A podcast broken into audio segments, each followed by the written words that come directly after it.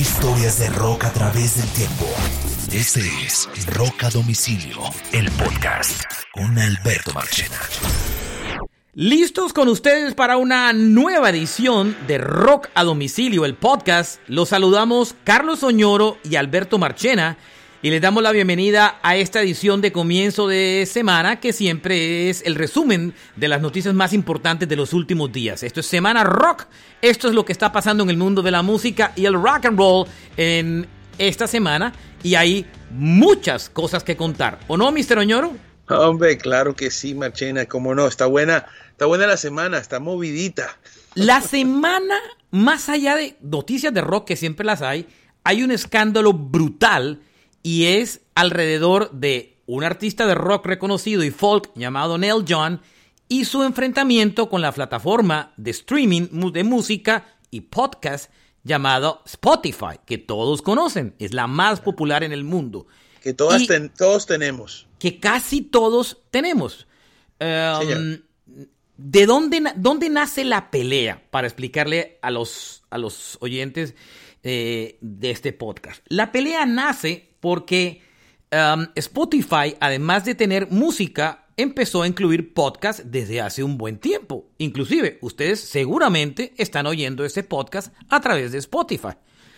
Pero uno de los, pero uno de las, de las cosas que hizo Spotify en los últimos años era en vista del crecimiento del podcast en el mundo, es tomar una actitud más agresiva en podcast y compró los derechos de uno de los podcasts más importantes y más escuchados en Estados Unidos y en el mundo, que se llama The Joe Rogan Experience. Imagínese, Es con un tipo que nunca había estado necesariamente en... Nunca se había mostrado como un tipo de derecha, pero que todos en el fondo creo que sí sabían que era un tipo de derecha. Pero con la división política que se ha armado en Estados Unidos, como al igual que en el mundo de dos bandos, Joe Rogan de alguna manera se ha venido cargando cada vez más a la derecha y más que un tema político de derecha e izquierda, se ha parqueado del lado de los antivacunas y ha cuestionado el uso de vacunas, el uso de tapaboca, las políticas de gobierno alrededor de la historia, pero sobre todo las políticas de vacunas y las políticas de uso de tapabocas y prácticamente se ha puesto del lado de los anti-vaxxers, de los antivacunas, que se han ganado, como saben, el odio de la gente.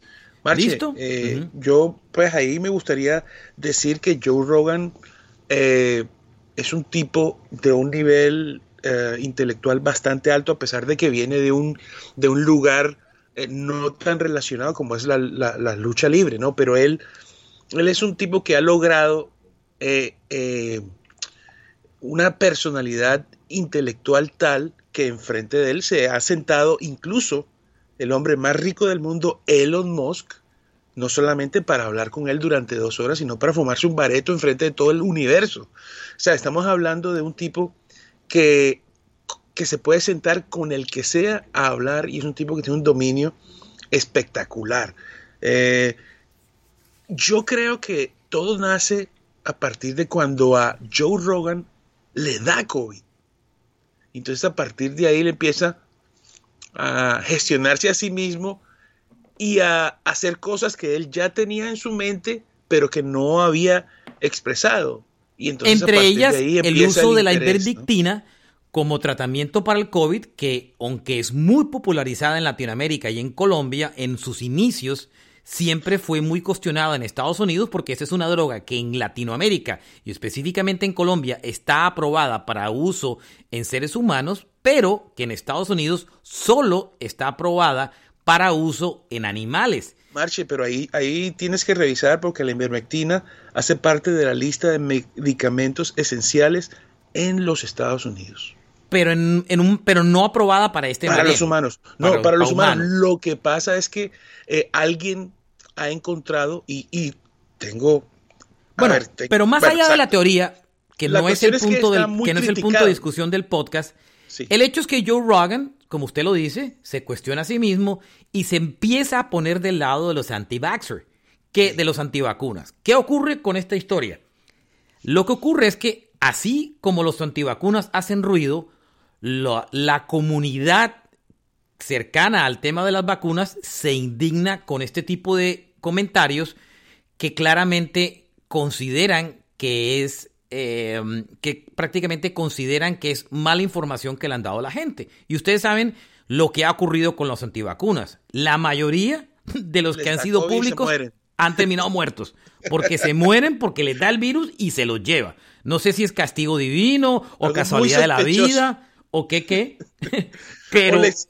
Marchena, ¿tú has escuchado la historia de que más de 300 mil cuentas de Facebook han sido cerradas por personas que han mostrado supuestamente característica antivacunas. Pero no, pero vayámonos al negocio de Spotify. Yo sé, Eso, no nos desviemos de, ese punto. Entonces, eh, qué pena agarrar el curso para no perderlo. Entonces, finalmente, lo que nadie vio venir en, en, las últimas semanas fueron dos cosas clarísimas. Por un lado, eh, Spotify publicó sus números en Estados Unidos, donde mostró una fuerte caída de, en el mercado, de participación de mercado. Más que pérdida de, participación en el mercado, no logró las metas de nuevos suscriptores. Y eso hizo que las acciones se vinieran al piso. La compañía ha perdido 4 billones de dólares en el último... del precio de la acción. Del precio de la acción y adicionalmente han perdido cualquier cantidad de dinero. La, acción, la, acción de, Spotify, de Spotify se ha venido literalmente al piso. Pero adicionalmente ese tema, que, que es lo que provocó la caída de las acciones, se suma el problema de Neil John, que es un músico supremamente importante en la comunidad de la música y del rock and roll. ¿Qué? ¿Ah? Por favor, ¿me recuerdas el apellido del señor? Neil John. Neil John eh, miembro de Crosby, Still Nash, un rockero respetado por toda la comunidad canadiense, naturalizado americano. Eh, su esposa es Daryl Hannah, la famosa eh, sirena de Splash. Correcto. Y Blade Runner. es un personaje mítico, Neil John, en el rock and roll. Y Neil John se va de frente contra Spotify y le dice que ellos haber eh, promover un podcast como el de Joe Rogan es promover teorías falsas sobre la vacunación y que su música no puede ser compartida en una misma plataforma que de alguna manera promueva este tipo de teorías que no tienen ningún piso eh, científico, ¿vale? Eso es lo que termina y que escojan entre la música de Neil John y la música y, y, los podcasts de Joe Rogan. Era lógico. Spotify, pasó.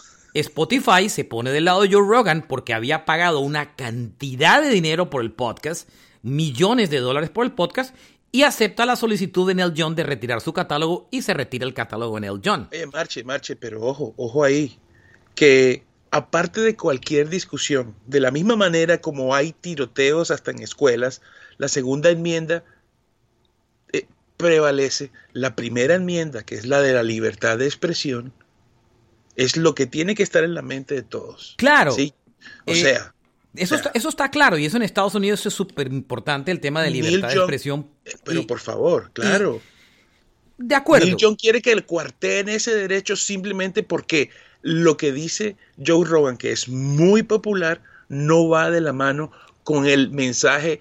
Pero más allá de eso es que lo que consideran lo que considera Neil John es que esa posición antivacunas le está, le está costando la vida a mucha gente alrededor.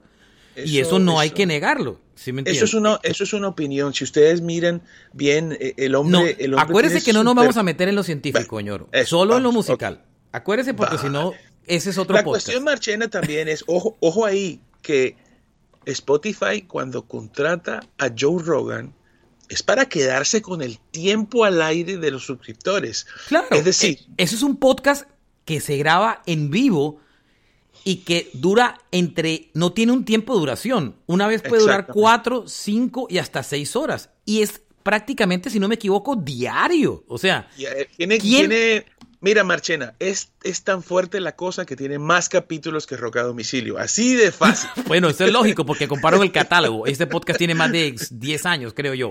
Pero el punto, el punto de eso es, ¿quién tiene tiempo para oír un programa de cuatro horas diarias? O sea, Marchena, tú te pillas el, en YouTube, son millones de escuchas por capítulo y son más de 2.000 capítulos.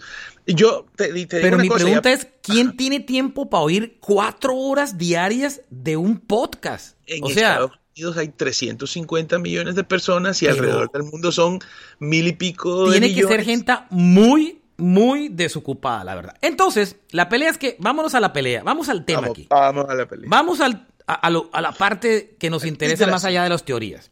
Neil John se enfrenta finalmente, sale perdedor, su catálogo se retira, es un catálogo importante en la música, tiene varios discos que hacen parte de la historia de la música eh, de importante. Ahora, no es Taylor Swift, ni Dua Lipa, ni The Weeknd, pero es Neil John y sobre todo es una icónica figura. Se le suma en las últimas 24 horas Johnny, Mitchell, una gran e importante cantante de todos los tiempos, ¿vale? tan canadiense también en apoyo más importante que él, Marchena. Incluso puede ser hoy más importante que él. Hace cinco años no, pero hoy eh, Johnny Mitchell es una de las voces más importantes en el público femenino. ¿Dónde va esto? Ese escándalo lo que termina pasando es que derrumba aún más las acciones de Spotify. Las manda mucho más al piso de lo que estaban eh, en el mercado. Adicionalmente a esa historia, Adicionalmente a esa historia que todo, todo alrededor, todas las demás plataformas se empiezan a beneficiar. Eh, Sirius FM saca un canal dedicado a Neil John, Apple y todas las demás compañías dan la bienvenida. o sea, con el aprovechan la coyuntura, es un tema lógico, si me entienden? Es un tema absolutamente lógico, pero leyendo hoy artículos del país de España que salieron en varios lados, el cuestionamiento de Spotify va ahora mucho más adentro de todo lo que esperábamos porque Spotify es la plataforma de streaming dominante en el mundo, pero es una de las que menos dinero paga a los artistas. De las que eh. menos de las que más reproducciones hay que tener para poder alcanzar eh, números o, pagos. Eso es lógico, eso es lógico, Marchena. Porque tiene la posición dominante. Si usted está en los Estados Unidos como artista, lo que más le conviene es estar en Amazon Music, que es suscripciones pagas todas y la gente eh, es muchísima gente y la manera de escuchar es otra. Spotify es una especie de casi de hasta Facebook, donde hay eh, cuentas gratuitas donde la publicidad paga por esa música, pero ojo, eso quiere decir que uno va a tener más posibilidades de escucharse, de ganar. Es un negocio es similar, pero, pero no, Spotify no es que pague mal, Marchena. Y, Spotify no es el malo de la película en, el momento de, de, hablar de las regalías. Spotify simplemente lo que factura se queda con un tercio y son las disqueras las que distribuyen la plata. Ojo ahí, ¿no? Y además, adicionalmente, Spotify de por sí paga menos por una razón muy clara porque es la plataforma que sigue todavía ofreciendo, em, sigue ofreciendo suscripciones gratis. Eh, Exacto. Con, limitación, como ustedes saben, si tienen la, versión gratis, creo que pueden oír todos los podcasts, pero las músicas solo la pueden oír en playlist y no escoger, sino como tal. Sé que muchos de ustedes deben tener la suscripción gratis eh, y saben las limitaciones que tiene, pero eso hace que el precio de la reproducción se haga más económico, porque muchas vienen de ese lado. Pero Pere, Diga, ahí hay otro lado de la pelea. Adicionalmente, los problemas de, Spotify se están viendo porque aparentemente el crecimiento se ha pausado de nuevos suscriptores porque todo parece indicar que están llegando a un, a un techo. Están llegando ya a lo máximo que pueden llegar. Y adicionalmente, como usted muy bien lo menciona, otras plataformas han empezado a crecer y le empiezan a hacer mella Spotify, el caso de Apple y sobre todo el caso de Amazon, que no deja de sorprender. Eh, Entonces, es un tema, es, un tema, Marchena, porque como habíamos mencionado también en otros capítulos, el negocio ahora es el catálogo. Entonces, ¿qué sucede? ¿Dónde están los nuevos clientes? En las nuevas, en los jóvenes, en las personas que pasan de 10 a 11 o de 11 a 12 y empiezan a buscar sus gustos y empiezan a buscar cosas de donde identificarse. Y entonces ahí es donde el catálogo puede ser el arma de doble filo. Y esto no depende, una vez más, no depende ni de Amazon Music ni de Spotify, sino de lo que las disqueras tienen en la mente. Ahora hay otro dato, Marchena. Elon Musk ha dicho hace poco una cosa que, que nadie sabía. El año pasado nació, nació un 10% menos de gente en los Estados Unidos. Y eso también va a hacer que el público no se renueve.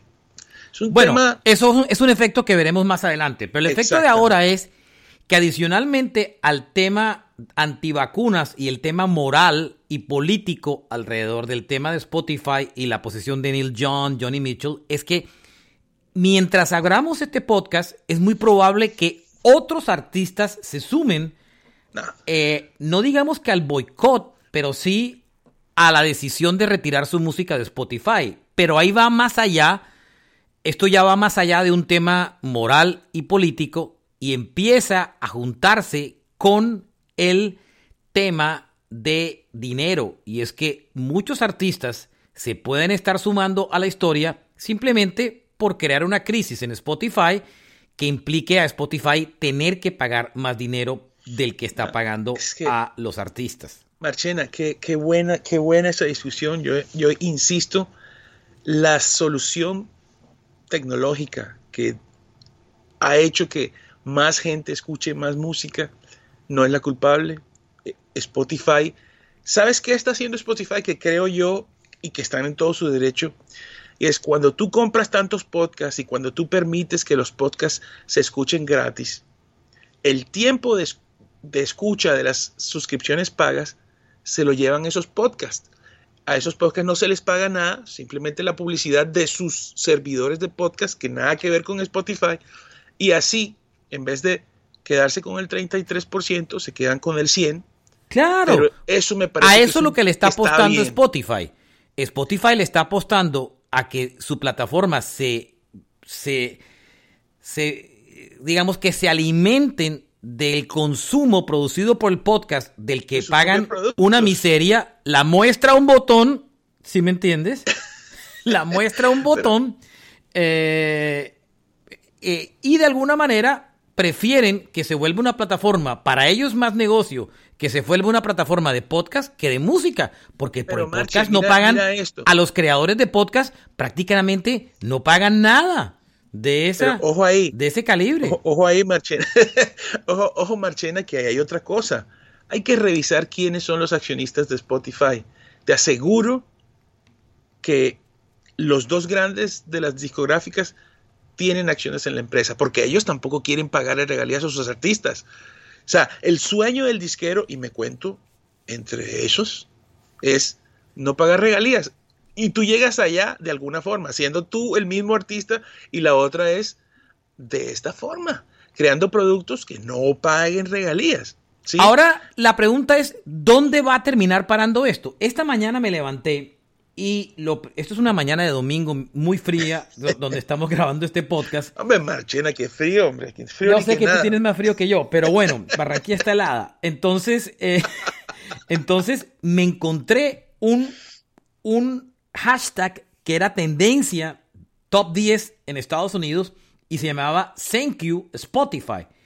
Y era, y cuando uno lo abría, como, como hubo una, una atacando Spotify, como cancelen Spotify, típica cultura de cancelación, ahora se está promoviendo uno que se llama Thank You Spotify. Y cuando usted lo abre, eh, lo que usted se encuentra es que son toda la comunidad anti-vaxxer, anti-vacunas, apoya agradeciendo a Spotify. Eso no le conviene a Spotify. Marchena, hay, ahora, hay otra cosa, ¿no? Y el centro, el, centro del huracán es, bueno, parte del discurso, ¿no? Eh, eh, ¿Cuál, cuál es el trade-off que hay?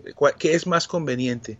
¿Que los muy jóvenes se vacunen o que no se vacunen? Ese no es el punto. yo no quiero hablar del tema. Es el ojo del huracán. Sí, pero yo no. Ese es, yo eso no voy a entrar a discutir, eso es un podcast científico. Aquí estamos hablando meramente del negocio y usted sabe que yo soy médico y tengo una posición aferrado a la vacuna de manera contundente, porque lo he visto ante mis ojos. Bueno, y estamos vacunados, así que... Y entonces yo en eso soy, o sea, no, no negocio, ¿sí me entiende? En eso yo no negocio. Me ha causado peleas familiares y todo, pero soy, eso sí, no innegociable para mí. Pero eh, al punto de este tema es me parece súper complicado que, que yo entiendo la libertad de, posición que está defendiendo Spotify. Absolutamente clara. Sé, el único problema, ¿sabe, cuál es el problema alrededor de esta historia? El problema es que si, Joe, si, el, si el podcast de Joe Rogan fuera un podcast como este podcast, que no es propiedad de Spotify, sino que Spotify simplemente tiene en su plataforma, Spotify dice, eso es un podcast más, yo no tengo nada que ver con eso. El problema es que Spotify es el dueño, de alguna manera, de ese podcast. No, no, no, no, no, no. Mache, ojo. Es el dueño de, la, de la distribución exclusiva de ese podcast. Es, la única diferencia. Y, el podcast de Joe Rogan. Claro, entonces, de alguna manera. Solo se transmite por Spotify. Claro, entonces, ese es el tema de la pelea. La pelea, o sea, ese es el tema por el que la están atacando es a ah. Spotify, porque es un producto donde ellos son los patrocinadores. ¿Por qué los patrocinadores le quitan eh, el, a, ciertos programas de televisión el patrocinio cuando uno de los actores eh, eh, estalla un escándalo sexual alrededor de él? Porque no se quieren ver asociado a ese producto. Ah, pero en los Estados Unidos, recordemos que esto es una empresa sueca.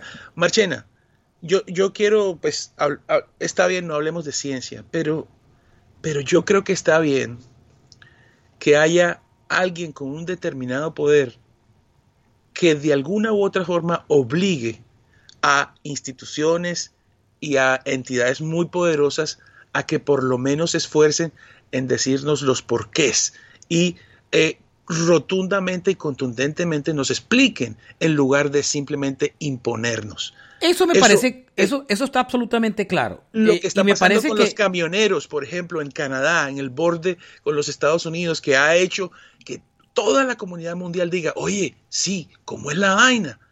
Todo no, de acuerdo, está eso está de acuerdo. Si no, Estamos de acuerdo con eso, señor. Eso, imagínate. El problema es dónde va a parar esto. ¿Se sumarán más artistas a esta causa, ya no solo motivados por el tema antivacunas, sino por el tema económico? No creo. se irán, se irán, se irán, se irán derrumbando las, eh, las se, seguirán. ahora, otra cosa es el efecto. Ahora, digamos que los artistas no van en su catálogo. La otra es el tema ético, que usted sabe que es de división fuerte en Estados Unidos y en países como el nuestro. Es decir, yo no voy a, o sea, que sienta que estar suscrito a Spotify es de alguna manera. de derecha o de izquierda? No. Sí, créame. O, apoyar. Yo soy muy contundente con el tema antivacunas, créame. Y, y yo, en estos días, esta semana me cuestioné mi suscripción a Spotify. Y dije, ¿y por qué yo no me cambio a Apple o a otra plataforma o a Amazon? Esta semana me lo cuestioné. Digo, ¿cuántos como yo que tenemos una posición clara en este mundo alrededor de ese tema y que nos molesta la historia y que pueda que... Eh, pero al final dije, me parece, aunque no estoy de acuerdo con las teorías, me parece que la cancelación tampoco es la opción. No, no, no Pero bueno, hay punto. Y ahí me cuestioné y ahí paré. Pero hay otra gente que puede llegar a ser más fanático que yo mismo. y que, que simplemente pueden, y pueden terminar socavando las acciones de esta compañía y ponerla en un riesgo muy complicado, señor. Marche, mira, yo, yo te diría algo. Este escándalo a quien más le conviene es a Spotify. ¿Por qué? Porque esas acciones que cayeron un 25%, ellos mismos las pueden volver a comprar y después venderlas otra vez y hacer un negocio aparte de la música y del dinero que, del flujo de caja que tienen, que es bravísimo. Esta semana perdieron 4 billones de dólares de su valor de mercado, señor. Bueno, perdieron los que las compraron y las vendieron. el y, el, valor de la acción. Claro, pero eso es aparte de la... Es decir, el negocio de Spotify no es vender acciones, sino recolectar plata de la gente sin, sin tener un producto, explotarlo. Es un negocio, Marchena, donde la gente paga por, hasta por los datos. Eh, Spotify es una empresa de discos duros y de streaming. Ellos van ganando. Entonces, la parte del negocio de las acciones, el que las compró en promoción hizo un negocio. Y yo estoy seguro que pueden ser ellos mismos. Bueno, esa es una manera de verlo, ¿no? Eh, de, todas maneras, Spotify es la plataforma número uno de música. Yo jamás he escuchado 300 millones de, usuarios activos, pero muchos de ellos gratis, ¿no? Pero eso no importa porque no es gratis, porque cada vez que suena una canción, esa canción de alguna u otra forma es pagada y eso no existía antes. Mira en Colombia, por ejemplo, que uno va y tenía que pagarle a Saico una plata por, por canciones que iban a sonar en el bar de la esquina que nunca nadie iba a reportar. Eso es Spotify está llegando a solucionar eso. Y no podemos, eso es algo que no podemos eh, eh, contradecir o contestar. El hecho de que sea una empresa eh, que no está en los Estados Unidos le da cierta, digamos que, libertad de polarización. Ese problema lo tendría, lo tendría Jeff Bezos, por ejemplo. Si fuera, si fuera, de todas formas, en Audible, bueno, sí, Joe Rogan no está en, no está en la plataforma Jeff Bezos, pero pero digamos, eh, no podemos, o sea, la cancelación de Spotify no tiene, no, sí, no tiene. No, y no va a pasar, no, va a pasar porque finalmente, de alguna manera, al quien menos le convienen es a los dueños de los catálogos, que Spotify y a los músicos, ya. Eh, oye, hay gente que solamente en este momento el streaming es el que los mantiene y eso. Pero a ver, los que viven del streaming son, o sea eh, está muy complicado vivir del streaming hoy en día, Oñoro. Solo el 1%. Y, el que, y, el que vive del streaming es un artista demasiado grande y que seguramente ya está girando. ¿Sí me entiendes? Porque, a ver, o sea, grupos pequeños nadie vive del streaming. Usted ha visto las cifras de artistas publicados del, dinero que, del cheque que reciben de Spotify. Es asustador. Oñoro, esto queda en puntos suspensivos. Veremos qué pasa en las próximas semanas. Pero ahí Ahí le dedicamos un buen pedazo del podcast en el día de hoy. Pero sí se le ve, sí se le ve a Joe Rogan apaleado.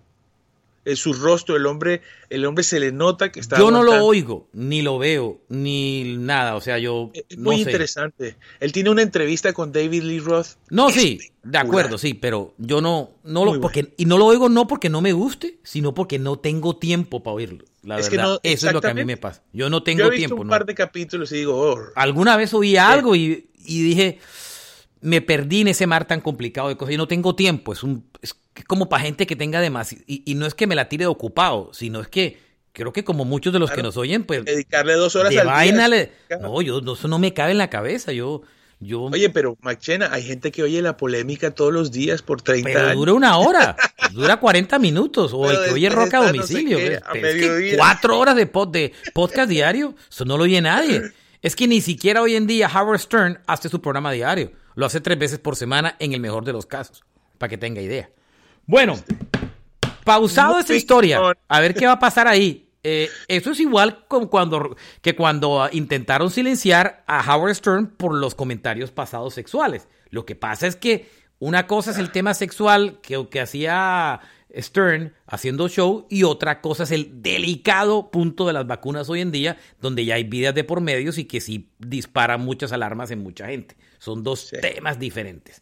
Muy bien, dejamos esa historia ahí y, nos vamos en otra historia también eh, un poco medio complicada y es eh, lo que ocurrió esta semana con, con Juanes y, y una supuesta demanda en Colombia eh, por parte de una empresa alrededor de uno de sus conciertos eh, que se va a realizar en Colombia. Eh, Juanes va a hacer un concierto en Colombia de su más reciente disco llamado Orígenes y apareció una demanda de una compañía que se llama CIA donde estaban demandando el concierto porque dicen que hay otro concierto pendiente de Juanes que todavía no se ha realizado y que lanzar otro concierto es una competencia eh, digamos que injusta o desleal eh, versus el concierto que ya estaba pendiente. Vale. Marche, déjame yo te pregunto una cosa. El concierto anterior, esas boletas, ese concierto, mejor dicho, la gente que compró boletas para ese concierto, ¿la dejan entrar a este nuevo? No, son dos cosas diferentes. Ahora, no, son dos cosas diferentes. La historia ah. es que son dos compañías diferentes, ¿cierto? Lo que pasa es que Internamente, si ustedes leen el artículo que apareció esta semana en semana, hay una cantidad de cosas alrededor de que, que son ya, digamos, demasiado de jugadas de compañía que van más allá de lo que a la gente ve y hasta le puede importar, ¿cierto? La historia es que una compañía que se llamaba CIA, de la cual eran, de la cual la disquera de Juanes, que se llama Universal, eran llaves y hacían conciertos juntos, eh, habían comprado una fecha para un show de Juanes. Eh, y ese show lo pusieron a la venta. Tengo entendido que las boletas se agotaron, pero por la pandemia finalmente se postergó el concierto.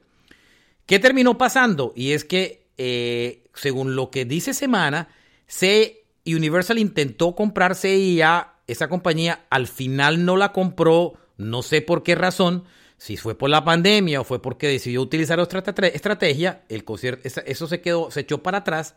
Pero lo que sí Universal hizo es que terminó llevándose uno de los socios de CIA, ¿cierto? Se termina llevando uno de los socios de CIA para ser parte de su propio equipo y supuestamente lo que hoy eh, reclama es que el artículo de semana cita eh, es que supuestamente en ese negocio se jalaron a esa persona, a ese socio de la compañía, y de alguna manera lo, lo ligaban, lo obligaban a traerse como parte de su venida ese concierto de Juanes. Eso dice el artículo, eso dice el artículo de semana. Entonces, ahí lo primero que pasa es que el otro socio de esa compañía, eh, que tengo entendido es el del, billete. concierto? es el del billete y que lo conozco, los conozco los dos muy bien. de uno de ellos fui jefe. Eh, termina demandando a ese socio que lo abandonó por irse al otro puesto y a la compañía disquera que se llama Universal por eh, los termina demandando por un tema de competencia desleal eh, alrededor de la historia. Vale. Adicionalmente a eso, Adicionalmente a eso, cuando Juanes, que lo que me le interesaba a Juanes era hacer el concierto, oye, ya se están realizando los conciertos, hagamos ese concierto, pero por todo ese intríngulis legal, Juanes no podía hacer el concierto porque tenía una fecha pendiente. Al final, con esa traba que había ahí alrededor, Juanes terminó haciendo otra fecha por otro lado totalmente diferente con unos empresarios que no sé quiénes son, no tengo ni idea, eh, y no sé si Universal hace parte de ese negocio, no tengo ni idea. Eh, y anuncian el, oso, el concierto, esta compañía, o lo que quedaba de esa compañía, CIA, de la cual hoy solo es A porque C trabaja en Universal. es que esto es una película. Terminan demandando a Juanes y al concierto intentando impedir que esa boletería se venda. O que esa boletería se, se, venda de ese concierto. Ahí hay una cosa. Conclusión se arma un nudo. Creo que hay una sentencia de última hora que eh, ya, no, ya no pueden bloquear el concierto nuevo. Pero uno entiende las partes de lo que ocurre. Si yo tengo una fecha firmada con un artista y el artista eh, y lo tengo pendiente y, bueno, eh, es que es un, es un tema de conexiones ahí. El tema es tan delicado, el tema puede ser tan complicado porque ahí hay una demanda hacia la compañía y hacia los directivos de la compañía, eh, la disquera Universal, hay una demanda hacia el concierto actual, hay una demanda hasta el propio Juanes, son dos demandas diferentes. Pero la historia es que eh, esto puede ser tan complicado y tan enredado y tan complicado que puede terminar costándole, costando la relación musical o de jefes, o de, no de jefes, no, pero de disquera que Juanes ha tenido con Universal. Eh, puede terminar desenlazando en, en esa historia. Eh, eh, es un lío súper complicado y súper enredado. Pero porque dices tú, o sea, tú piensas, Marchena, que el malo de la película es Universal y no, solamente están afectando al anterior dueño del otro concierto, sino que también no sé, Yo no sé, yo, a ver, para mí es muy, muy complicado decirlo porque yo trabajé en Universal, pero pero lo que la sensación que tengo es que eso va a generar un des, la sensación que tengo conociendo ambas partes, una por la que trabajé y otro porque tuve o tengo, yo creo que tuve más que todo, una cercanía muy grande en ciertos momentos de la vida con Juanes. Sé que, y, y además por la experiencia que tengo de ese negocio, mi sensación es que eso va a terminar desgastando esa relación entre Juanes y su compañía, entre no, Mi sensación es que la va a terminar desgastando. Eh, porque ahí hay manejos raros, ahí hay manejos que aparentemente cualquiera podía a priori juzgar que no están dentro de la ética. Puede que sí, puede que no. Cosa, pero es un tema, puede, de acuerdo a quien lo interprete, pero pueden generar que Juanes termine distanciado de su compañía discográfica. Aquí, aquí hay que mirar si... No sé cómo están los temas contractuales, pero no sé. Marche, pero ahí podría darse el caso de que la manera como está actuando Universal va en contra de la, del artista, o sea, del, de, eh, está perjudicando al artista. Ahora, no sé, inclusive yo cuando, cuando, el, cuando el lío estalló, eh, yo publicé un tweet que era, la, mi primera sensación era que Universal estaba demandando prácticamente a Juanes, porque como hasta donde yo me sabía la historia, en ese momento, cuando puse el tweet, que después quité, era que... Eh, porque la piedra y escondiste la mano. No, no, no, no, no, no, porque es que había una información que hacía falta y era, oh. y era que en mi mente, en el momento de la historia que yo me había quedado, seguía, era una compañía de la que Universal prácticamente era casi socio o que trabajaban en conjunto. o de pronto socio. De pronto es que decidieron cancelar el otro concierto y hacerlo por su lado después. No sé, no tengo ni idea. Pero ahí hay un lío de jalarse los pelos tan enredado porque ya uno no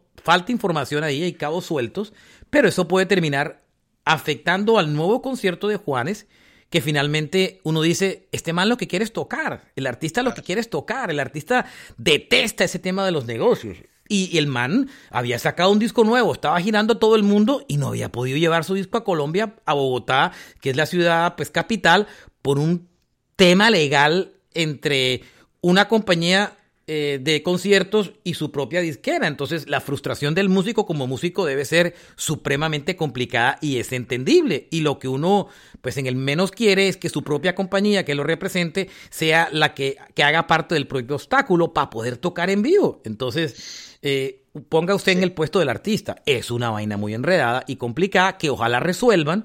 Eh, porque pues al final el perjudicado es el fan y al final el perjudicado es el artista. Pues, Marchena, que no sea claro el ambiente es una muy mala señal. Es una Y yo, el, mi feeling es que esto va a generar un desgaste ahí muy, muy complicadito en toda la historia. Bueno, ahí, ahí se las dejo nada más porque pues eh, finalmente eh, ese era el pedazo de dos temas que, que son paralelos al rock y a la música, pero que había que hablarlos. Claro que sí. Dígame. Cambio de tema y ahora sí nos vamos en lo que queda del podcast a hablar de, de rock and roll 100%. Viola de Bruce Dickinson. No va a volar el Ed Force One más.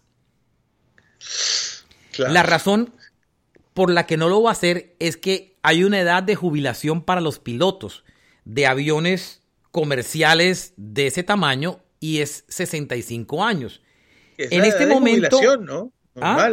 sí, en este momento Eddie, eh, perdón, Eddie, eh, Bruce Dickinson ah. tiene este año cumple 64 años.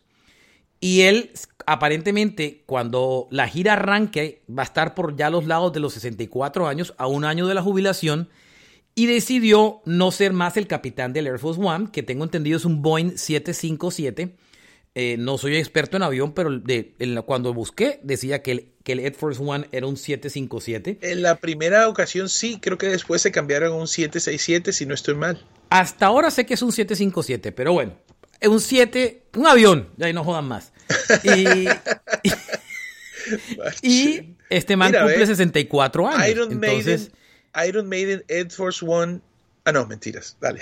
Entonces, Adelante, ahí al final, eh, ya no va a ser más el capitán del avión. Va porque dice que también quiere llegar más relajado a los conciertos y más concentrado. Y pues, hombre, volar un avión y llevar toda la banda allá encima, joder, eso de dar susto. Too much. Too much. Too much. O sea, ya de por sí cantar con Iron Maiden es too much y ahora manejar el avión, o sea, yo soy el que es como una banda que fuera de pueblo en pueblo en una buceta y además de usted ser el guitarrista y el cantante, es el que maneja la buceta. Ay, ya rebájensela a Bruce Dickinson, déjensela más suave. Yo sé que el mal le gusta la vaina de la manejada del avión, pero ya, too much. Ay, María, qué cosa tan buena. Esa noticia ha, puesto más de uno que, les, que le encanta ver a Bruce Dickinson llegando con su avión. Oiga, ¿Se acuerda de esa banda noventera que se llamó The Mighty Mighty Boston, famoso por esa canción llamado The Impression That I Get, de más o menos del año 98, 97, 98? ¿Se acuerda de esa canción 99? Sí, señor. Sí, señor. Los Mighty Mighty Boston tienen una historia desde el año 83, cuando nacieron en Boston, por supuesto, se hicieron muy famosos con esa canción de The Impression That I Get, que fue de alguna manera un One Hit Wonder, aunque la banda fue muy reconocida en el mundo del ska. Eh, anunciaron su separación después de muchos años de estar tocando juntos. Ellos pararon durante 10 años, regresaron otra vez para, para un aniversario y ahora, cuando el grupo estaba por cumplir sus 40 años de carrera, decidieron interrumpir y se acabaron de Mary Mary Boston. Yo creo que eh, un grupo querido, pero tampoco es que le haga mucho daño a mucha gente la, la historia, ¿no? Sí, bueno, es este. La canción es un palazo de hace Uf. 20 años. Pero es un ¿Qué One Hit Wonder son? bello. Sí, sí, sí. Uf, uf. A mí sí. me amo esa canción, fue de los comienzos de Radioactiva. Oñoro, otra noticia. Y esta otra vez lo va a calentar usted porque es el tema antivacunas. Dos ¿Qué pasó? noticias. ¿Qué pasó? Howard Stern salió esta semana con un comentario que dice que Midlove aparentemente lo metieron en un medio oculto antivacunas y eso Uy. terminó eh, de alguna manera eh, llevándolo, pues, pues bueno, termi- lo terminó camino. que se contagiara con mayor facilidad de COVID y que se complicara más y muriera. Eso dijo Howard Stern. Y que la familia... Howard debe- Stern dijo eso. Eso lo dijo Howard Stern esta semana. Howard Stern lo dijo esta semana. Wow.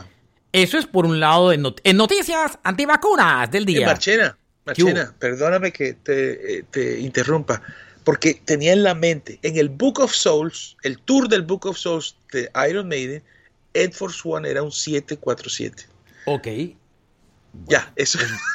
listo. Ok, ese por lado. Y por el lado también, Kid Ajá. Rock anunció una nueva gira de conciertos.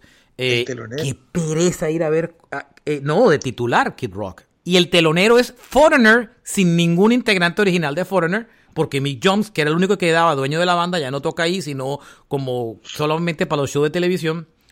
Eh, es el telonero de Kid Rock, imagínense. Y mm, Kid Rock es un trompista fuerte que ha sacado una canción nueva dándole duro a Biden y que además de eso es un antivacunas y es un eh, anti-tapabocas y todas las vainas. Ese sí es la suprema derecha gringa, el Regnet clásico.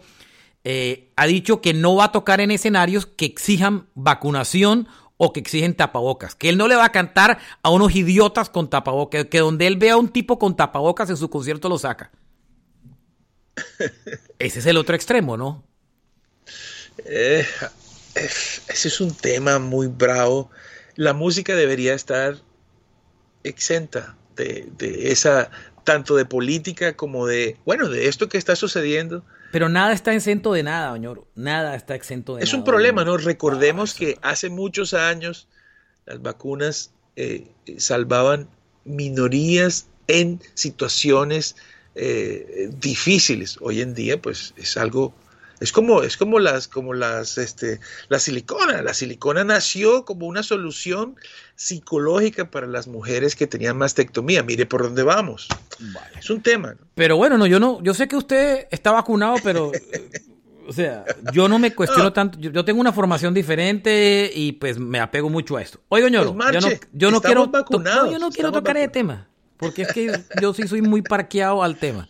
O sea, vea, eh, eh, la otra noticia, Oñoro, es que los Chili Peppers, que ya van a sacar disco nuevo este año, producido por Rick Robin y con el regreso de John Fruciante como guitarrista, que recuerden con todos los hierros. que no había dejado el grupo en la gira del Stadium Arcadium del 2006. O sea, 16 años estuvo por fuera de la banda, dos discos por fuera sin, sin, sin, y sin él. Está de regreso al grupo y postearon un clip de 18 segundos de adelanto de lo que sería el- la nueva canción del grupo, que podría estarse publicando anytime soon, o sea, en cualquier momento. Y yo me atrevo a pensar que esa canción, que ya tienen gira anunciada y con fechas publicadas y a la venta, yo creería que esa canción puede estar saliendo por tarde, viernes o sábado, perdón, jueves o viernes de la semana que comienza o que ustedes deben estar oyendo este podcast, para que tengan idea más o menos. Debe ser un palazo. Necesitamos que vuelva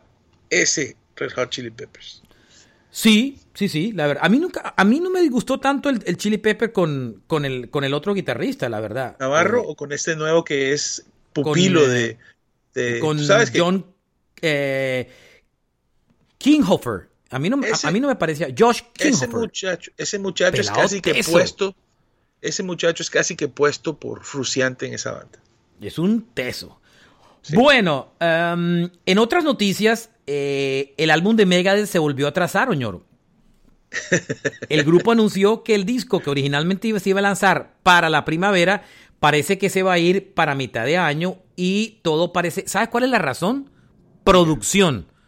Eh, no están a tiempo para la producción del disco físico ni de vinilo.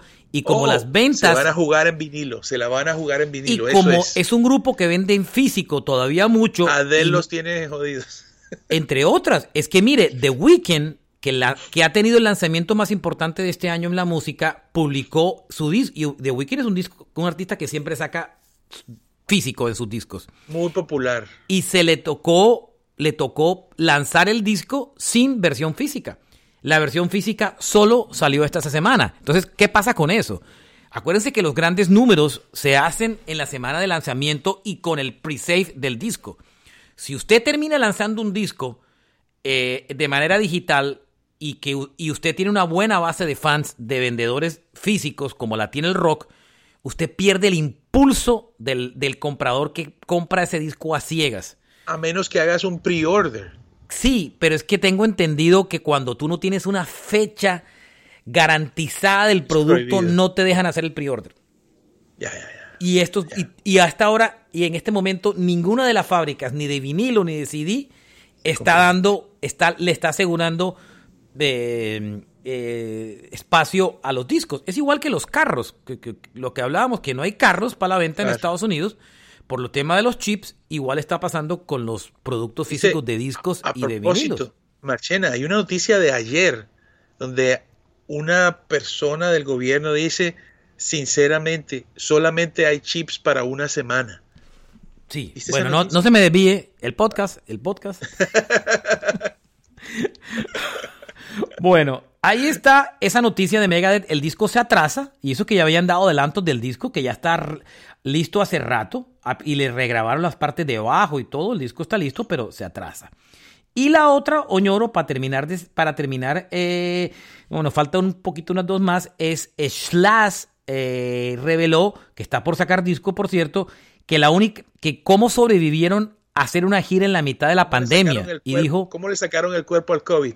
Cerraron todo el backstage. No permitían ni familiares, ni ejecutivos de disquera, ni patrocinadores, ni lagartos, nada. No dejaban entrar nadie al backstage del concierto. Nadie, absolutamente nadie. La otra es que Ghost sacó el primer sencillo de su nuevo álbum. El nuevo álbum se llama Impera. Este es uno de los discos más esperados del año. El último disco de de Ghost apareció en el 2008, el precuela, este fue el último que se lanzó, un disco dedicado a los Middle Age, a la Edad Media. Este disco va a hablar sobre los tiempos modernos, cargado mucho de política, y ya publicaron un primer sencillo que para los que lo han oído, es, entre ellos yo, es una muy buena canción que les quiero recomendar que le pasen y le den una, una a la nueva canción.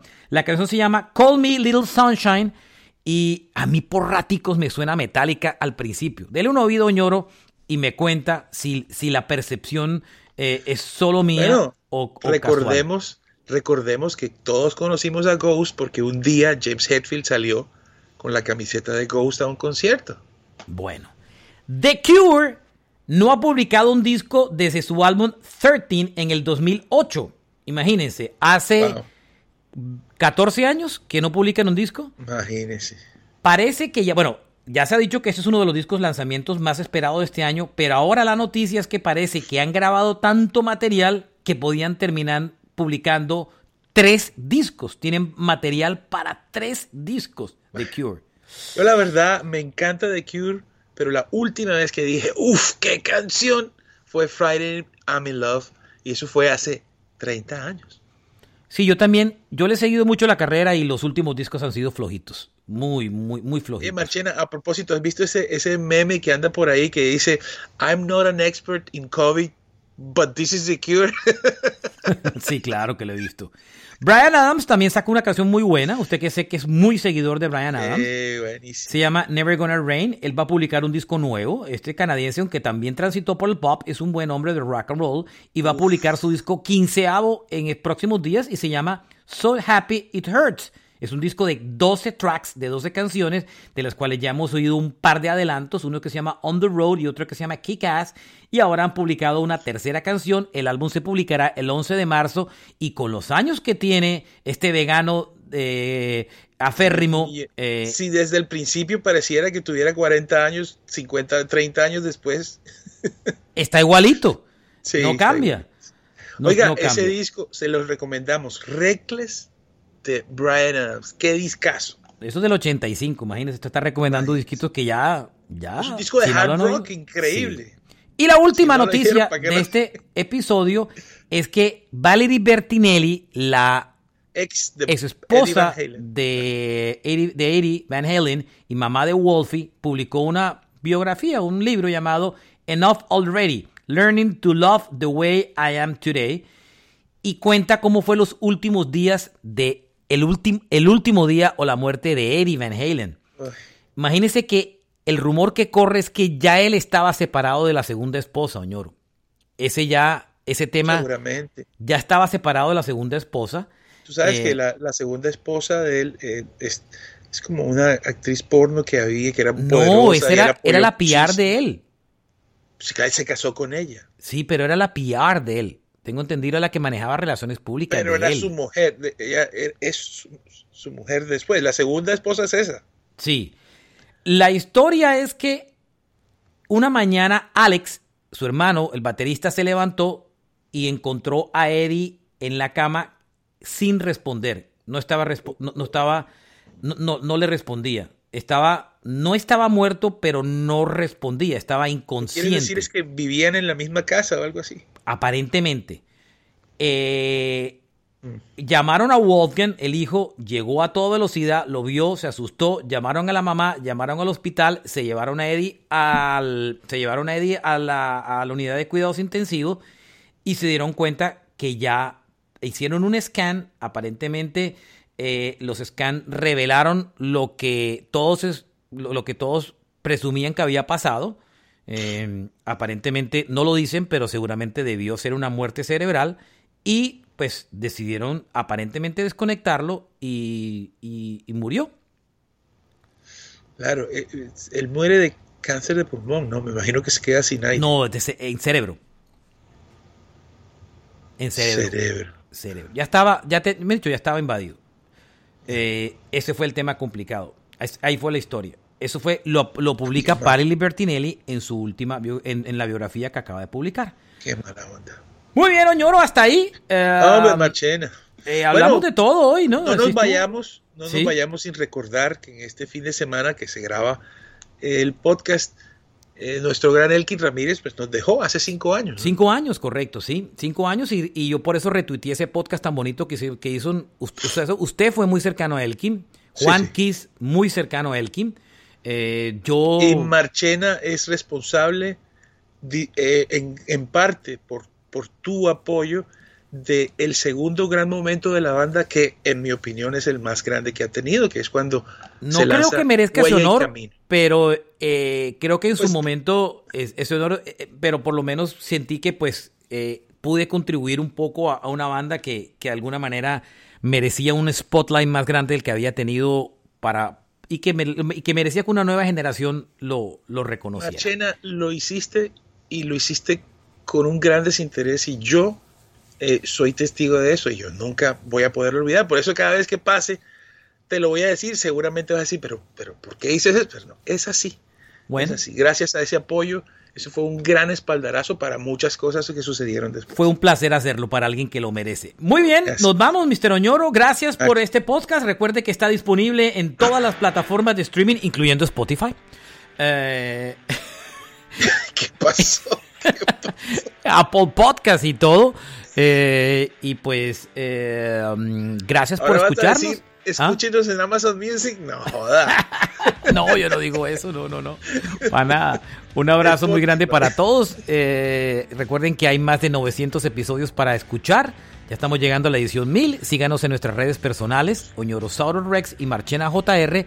Y síganos en Twitter, ah, como dije, y en Instagram. Tenemos un Instagram propio que se llama Rock a Domicilio Podcast Pegadito. Y pueden comentar los episodios y, y chévere y sugerir episodios nuevos. Y síganos. Síganos para que no se pierda ningún episodio. Recomiéndenselo a sus amigos y como dice Oñoro, a sus...